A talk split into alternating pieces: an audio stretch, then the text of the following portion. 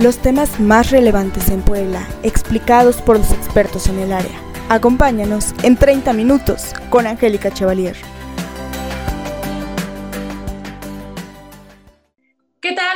Bienvenido a una emisión más de 30 minutos con Angélica Chevalier. Le doy la más cordial de las bienvenidas y en esta ocasión me da mucho gusto presentar a nuestra invitada del día de hoy. Pero bueno, le comento antes que el 8 de marzo se celebra el Día Internacional de la Mujer y la ONU anunció que el tema en este año, en el 2021, es mujeres líderes por un futuro igualitario en el mundo de la COVID-19. Es por ello que invitamos a una destacada mujer investigadora, docente, de grado doctora en ciencias de la microbiología. Ella fue presidenta de la Comisión de Distinciones y Grados Honoríficos del Consejo Universitario de nuestra máxima casa de estudios desde 1997. Miembro del Padrón de Investigadores desde 1998 en la UAP, por supuesto, y actualmente es directora del Centro Biomolecular de la Benemérita Universidad Autónoma de Puebla, especialista, por supuesto, en los temas de COVID-19. Es así que damos la bienvenida a la doctora Lilia Cedillo Ramírez. Doctora, bienvenida y muchas gracias por acompañarnos en esta ocasión. Al contrario, Angie, para mí es un privilegio y un verdadero honor que, me hayan considerado para esta ocasión y, y pues más que contenta de estar con ustedes. Pues como mujer destacada, ahora doctora en el Día Internacional de la Mujer, queremos conocer un poquito más, eh, ya conocemos mucho de la investigadora, de la especialista, pero ahora queremos conocer, doctora, un poquito más qué hay atrás de esa mujer para poder haber llegado hasta donde ha llegado en estos momentos, qué hay atrás de la doctora Lilia Cedillo Ramírez. Si nos platica un poquito parte de su infancia, ¿Cómo vive usted esa etapa? La verdad es que tuve una infancia muy feliz.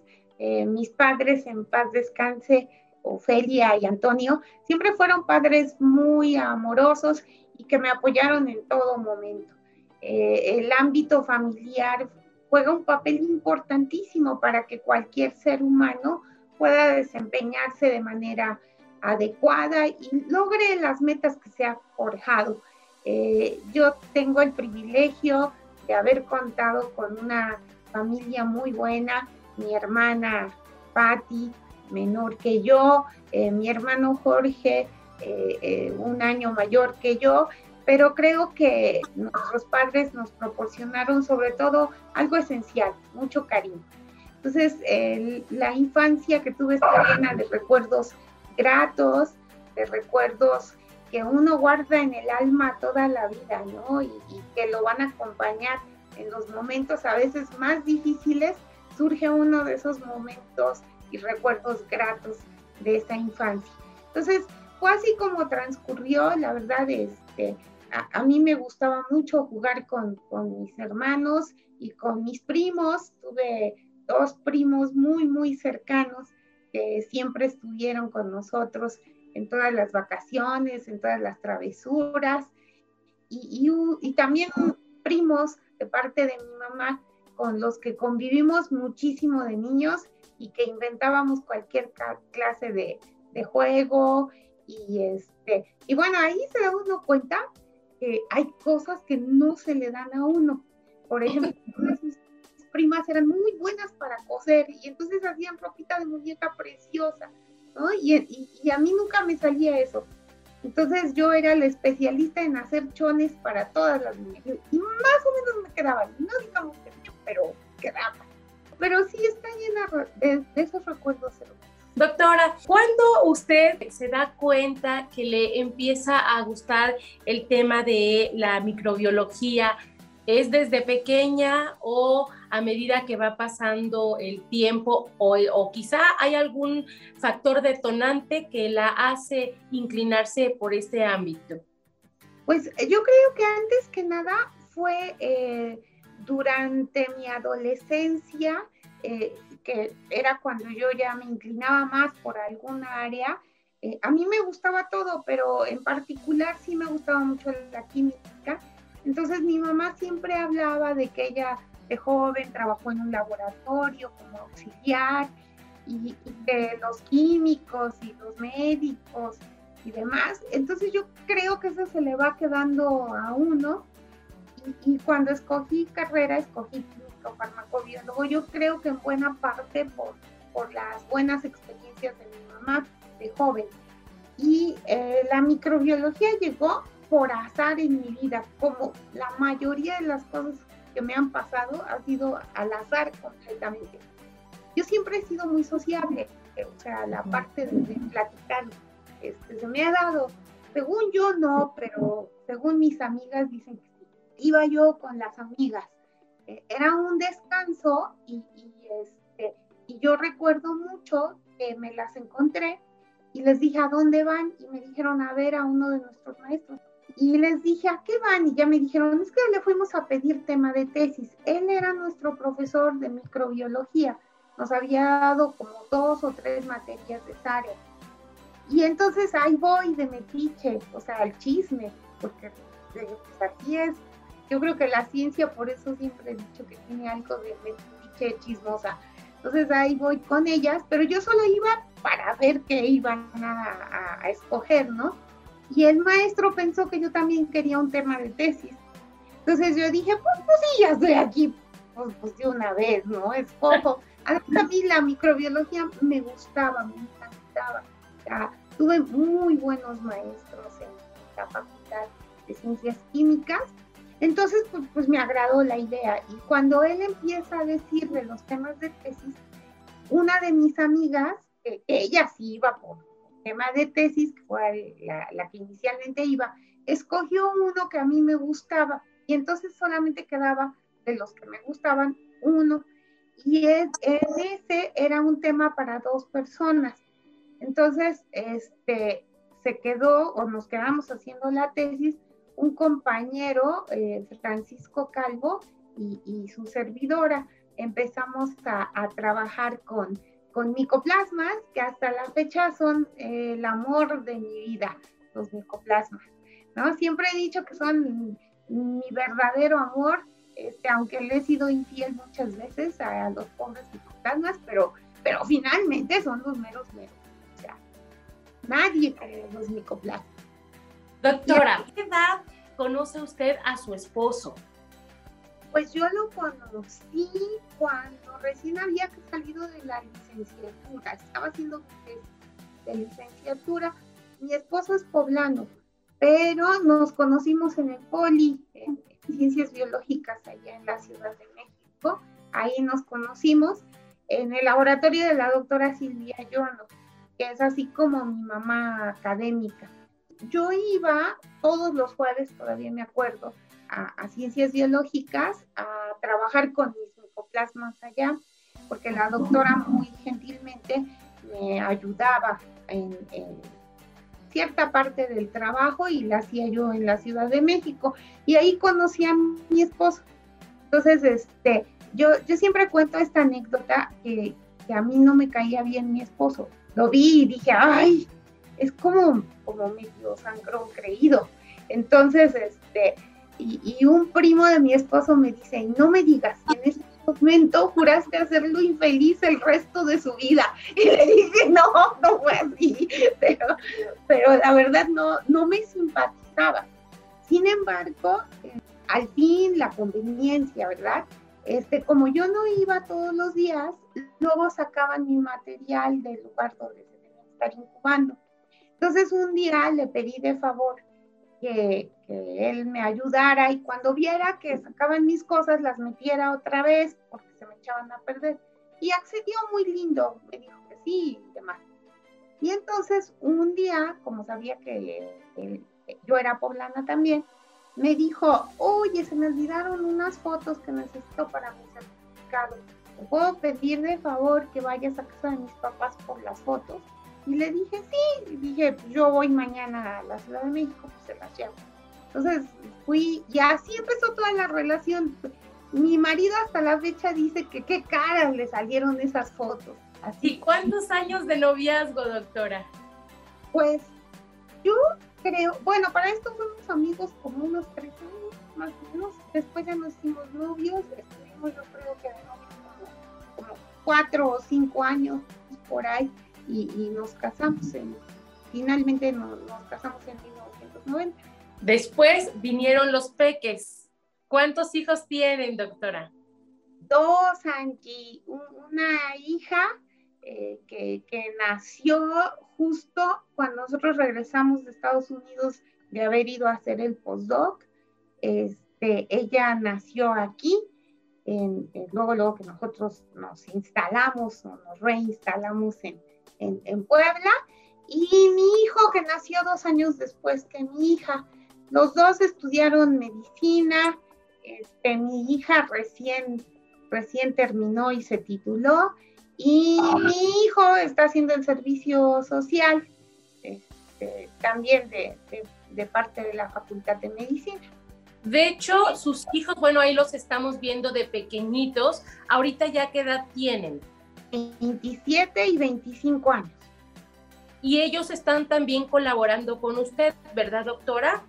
Sí, en realidad, eh, como les tocó a mi hija año pandémico, este, ella pensaba, tenía otros planes, pero en lo que se titulaba y, eh, le entregaban todos sus documentos y demás, a ella también le gusta mucho la microbiología y además ella es como bien aventada y no es nada miedosa. Entonces ella dijo, mamá, si hay que ayudar, yo ayudo. Y, este, y, como coloquialmente se dice, ella es muy entrona, o sea, ella le dice a uno, hay que hacer esto, ve la necesidad de hacerlo y, y lo hace. Entonces, este, me dijo, nosotros te ayudamos, nada más danos nuestro traje de pollo, como le dicen al, al, al, traje para trabajar COVID, dice, y, y, nosotros estamos listos para apoyar. Y, y, pues sí, así han estado listos para apoyar en la pandemia y han estado apoyando en la toma de muestras, algunas veces en, en, en el laboratorio, en, atendiendo en el call center, o sea, de lo que haga falta ellos, ellos Excelente. Doctora, pero también vemos que usted le encantan las mascotas, en especial los perritos. Creo que tiene usted varios perritos en casa, ¿verdad? Sí, Angie, tengo eh, en su casa de usted cuatro, cuatro perritos salchicha, que, este, que son mi adoración, los, los, los, los perritos. Y en casa de mi mamá, ella cuando falleció me heredó a sus perros. Yo siempre digo que me heredó su casa con todo y perros. Ella tenía dos pockets, una parejita de hembra y macho, y una perrita salchicha, que esa nosotros también se la regalamos. Y después de que ella falleció, eh, una fundación que se llama Fundación Rufo, que rescata a perritos que están en condición de calle. Este, ahí vimos que estaba un perrito salchicha que lo habían encontrado en la lateral del periférico, lo habían atropellado y se quedó ahí muchas semanas, porque al parecer se quedó como tres semanas tirado, sin comer, sin beber agua. Estaba muy mal el perrito cuando lo rescataron y a los poquitos días de que lo rescataron, nosotros lo fuimos a ver y lo adoptamos. Eh, se llama Rocky. Eh, Rocky es, es, un perrito que, que, no va a poder caminar por, la condición que tuvo. Entonces, eh, pues todo el mundo nos ha dicho que es un perrito que no va a volver a caminar, pero es bien agradecido, es un amor de animalito y, pues nos ha dado muchas penas la verdad a cada rato se enferma, pero también muchas alegrías. Ahí, ahí está en la foto mi mamá con, con uno de, de, de sus legados, su, su, perrita Molly. Entonces fue una de mis, de mis perritas heredadas. Qué bueno. Doctora, también otro de los gustos que nos hemos percatado que usted tiene es el atletismo, correr. Ha participado en varias carreras, ha tenido buenos buenos lugares, buenos logros en ese sentido. ¿Cómo nace el gusto por este deporte? Pues fíjese Angie que nació porque yo pensaba que había tenido fiebre reumática. Muchos años después supe que, que no tuve fiebre reumática, pero empecé a correr porque eh, una persona, amigo de, de la familia, que era maratonista y toda su familia también era maratonista, nos, a mí me dijo, oye, y, si corres, a lo mejor te sienta bien para tus articulaciones y mejoras. Entonces yo empecé corriendo en, en, el patio de la casa de mis papás, ahí empecé, después un día me vine a salir a la calle, y bueno, para no hacerle de cuento largo, pues llevo 39 años corriendo. Entonces, eh, correr es, parte de mi vida, es, es, es, una de las cosas que más disfruto hacer, este, junto con el laboratorio y con muchas otras cosas, pero las carreras ocupan un lugar muy, muy especial. Entonces, me han dado muchas satisfacciones, me han dado salud, que es lo principal, que creo que es es el beneficio más grande que me han dado. Y bueno, pues son parte de mi vida, ¿no? Creo que este, a todos nos cuesta pararnos temprano, pero a, mí me cuesta mucho y estoy cansada. sé que, es, parte de mí y que me encanta hacerlo. Entonces, a lo largo del día, a la hora que sea, este, busco un espacio para, para correr. Doctora, eh, también eh, nos enteramos que en una etapa de su vida se vio usted un poco delicada de salud. No sé si quiera compartirnos parte de su vivencia y de su experiencia en este sentido.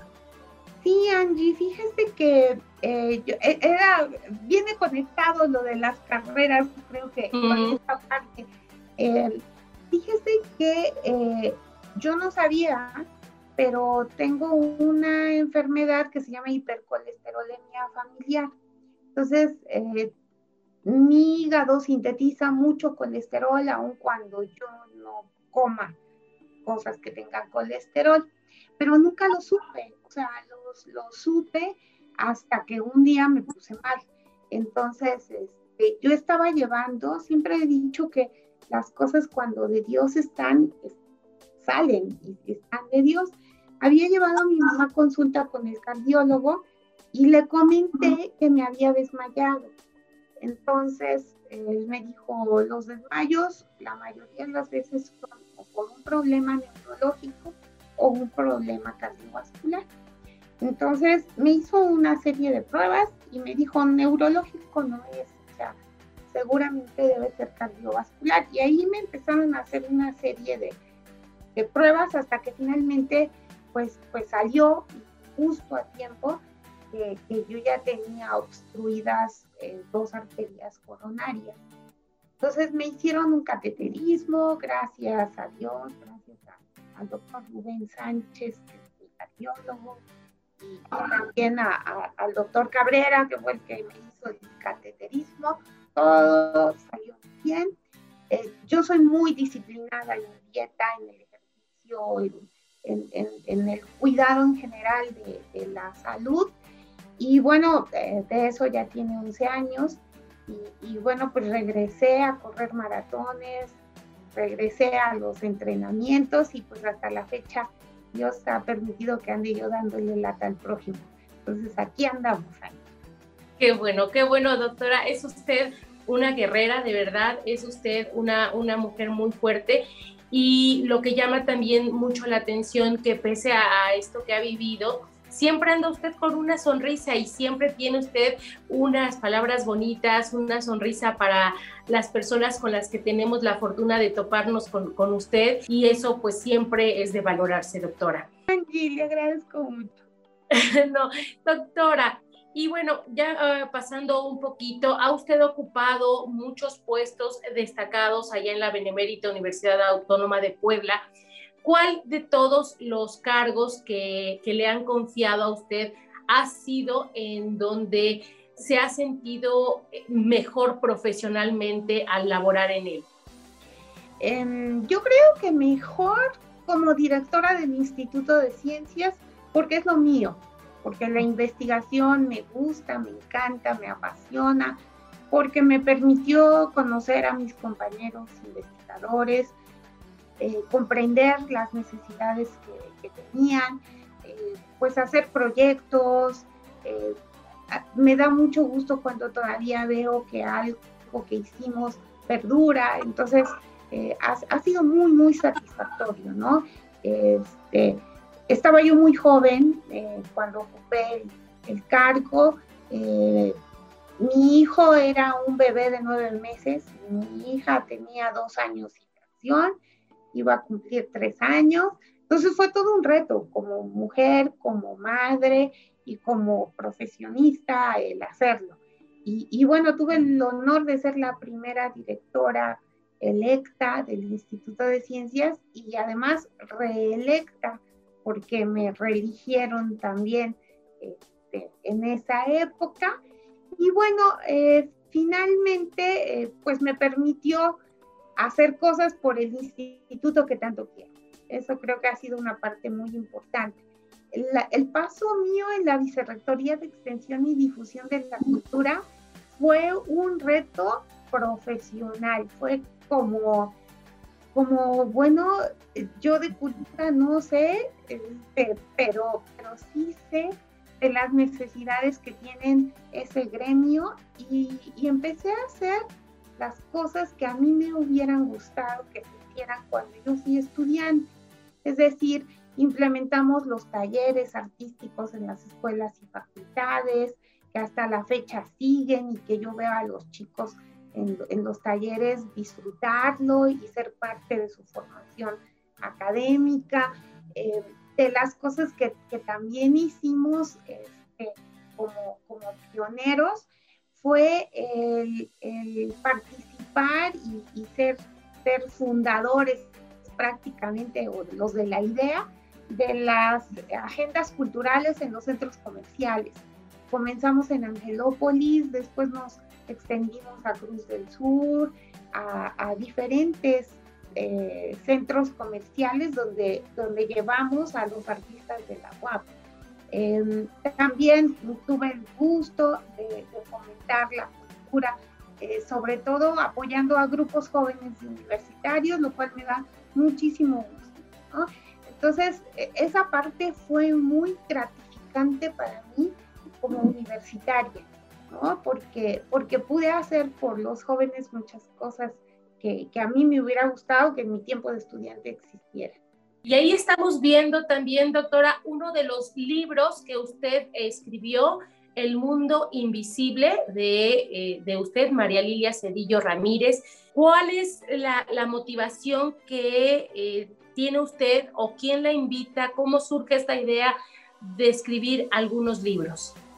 Bueno, me, me invitó Ángel Ortega Lam, en esa época él, colaboraba en un periódico que se distribuye de manera gratuita en varias dependencias de nuestra institución. Y, bueno, había un espacio, él ya me lo había ofrecido mucho tiempo atrás, pero yo siempre le decía un día de estos, Angelito, y ese día no llegaba. Finalmente llegó y el espacio que me heredaron era un espacio que ocupaba para escribir Sara Vega ella fue eh, colaboradora mía en la Vicerrectoría de Extensión y Difusión de la Cultura, pero Sara tiene un, carácter muy alegre, muy jovial.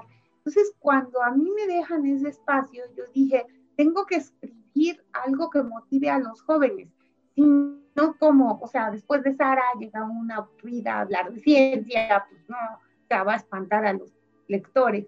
Entonces, no, empecé a escribir con, con un estilo muy mío, que es el que yo uso para dar clases. Entonces dije, si así me comunico con los jóvenes, pues así voy a escribir. Y entonces empezó esta aventura que la verdad es que ha sido muy, muy, muy buena y me ha dejado muchas satisfacciones y, creo que hace falta que más personas que nos dedicamos a la investigación también le dediquemos unos minutos a la investigación. Es muy difícil eh, doctora, de alguna manera transmitir la cultura en un lenguaje sencillo. En muchas ocasiones luego eh, hacen referencia a cultura aburrido. ¿Cómo romper con este estereotipo que de alguna manera ya tenemos desde hace años, doctora? Pues yo creo que está en la forma de hacerlo. O sea, si nosotros usamos términos muy técnicos, las personas se van a aburrir porque no los van a entender. Entonces, hay que explicar las cosas como se las explicaríamos a un niño, como se las explicaríamos a nuestra mamá, como se las explicaríamos a alguien que no sabe nada del tema. Yo creo que esa es la clave, ¿no? Y, y de ahí es tratar de buscar la conexión que puede haber. Fue un grupo de repetidores, de chicos que ya llevaban dos o tres veces que cursaban bioquímica. Y obviamente, si llevan tres veces que la cursan, es que no les gusta. O sea, no hay vuelta de hoja. Entonces, eh, de esas que, que yo dije, ¿cómo le hago para que estos chicos se motiven y les guste? Entonces, una pregunta que les hice fue, ¿a ustedes qué les gusta hacer? ¿Cuál es su pasatiempo? ¿Qué hacen cuando no están aquí en la escuela. Y entonces ellos me empezaron a contar y cuando yo daba clases les ponía un ejemplo de cómo la bioquímica se podía aplicar a lo que a ellos les gustaba, ¿no? Entonces empezó así y, los libros y, todo lo que yo escribo de divulgación, trato que tenga esa misma esencia, o sea, yo ¿para qué quiero saber de microbiología si en mi vida diaria ni sé dónde está? Entonces, e, es buscar esa conexión, ¿no? Esa conexión entre lo que hace la ciencia y lo que vemos en nuestro entorno, ¿no? Y ahorita, pues se diga, ¿no? La pandemia nos ha hecho ver que, que un microorganismo algo que ni vemos y que nunca imaginamos que existía. Precisamente iba yo a tocar ese tema, doctora. Eh, fue usted la presidenta de la Comisión de, de, Divulgación de COVID de la Benemérita Universidad Autónoma de Puebla. ¿Cómo enfrentar esta pues inesperada porque honestamente nadie, nadie la vimos llegar, por así decirlo. Si en algún momento pensábamos que iban a ser dos, tres meses, cuatro, pues esto se ha alargado y se ha alargado a más de un año. ¿Cómo enfrentar todo, toda esta problemática, doctora?